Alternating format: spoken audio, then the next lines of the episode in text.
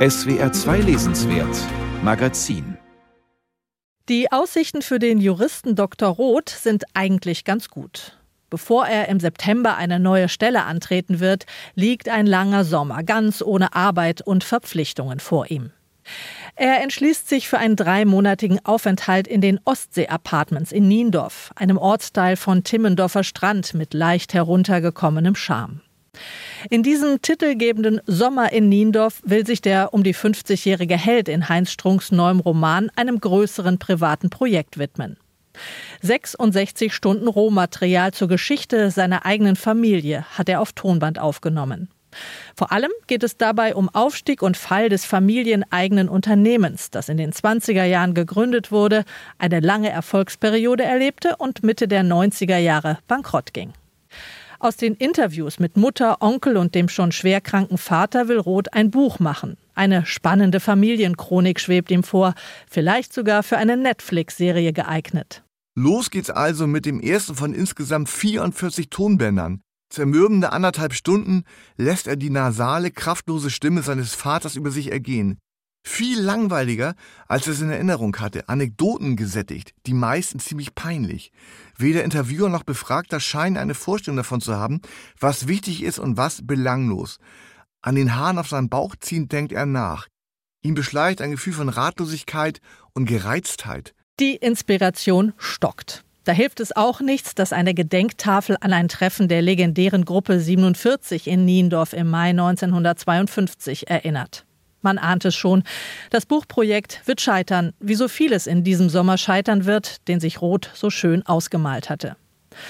Zum ersten Mal steht ein sehr bürgerlicher Held im Mittelpunkt einer Geschichte von Heinz Strunk. Waren es in den Vorgängerromanen eher die Loser, die zu kurz gekommenen und gebeugten, die er mit oft schmerzhaft genauem Blick porträtierte, so lernen wir jetzt einen aufrechten Mann aus gutem Hause kennen. Schöngeist und Spross einer Firmendynastie, die freilich ihre besten Zeiten hinter sich hat.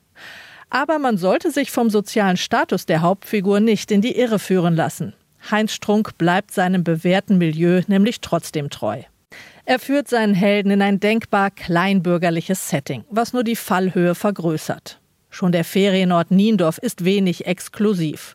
Die Lokale tragen Namen wie Brimborium und auf der Speisekarte wird Salat als etwas Frisches vorneweg angekündigt.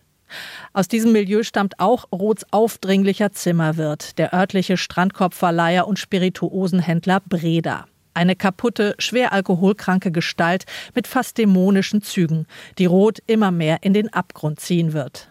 Der passt ihn ab, lauert ihm auf, will ihn kontrollieren. Breda Schatten verdunkelt ganz Niendorf. Rot geht es immer einkaufen, wenn er ihn auf Strandkorbpatrouille wähnt. Und dann schickt Breda ihm auch noch ganz furchtbar ungelenke Gute Nacht-SMS. Wünsche gut zu ruhen. Hoffe, Sie haben sich bestens eingelebt. Mittwoch kommt ein ganz feiner Brandy rein. Dazu irgendwelche dämlichen Emojis. Sind wir jetzt ein Liebespaar, das sich Träumsüßgrüße schickt?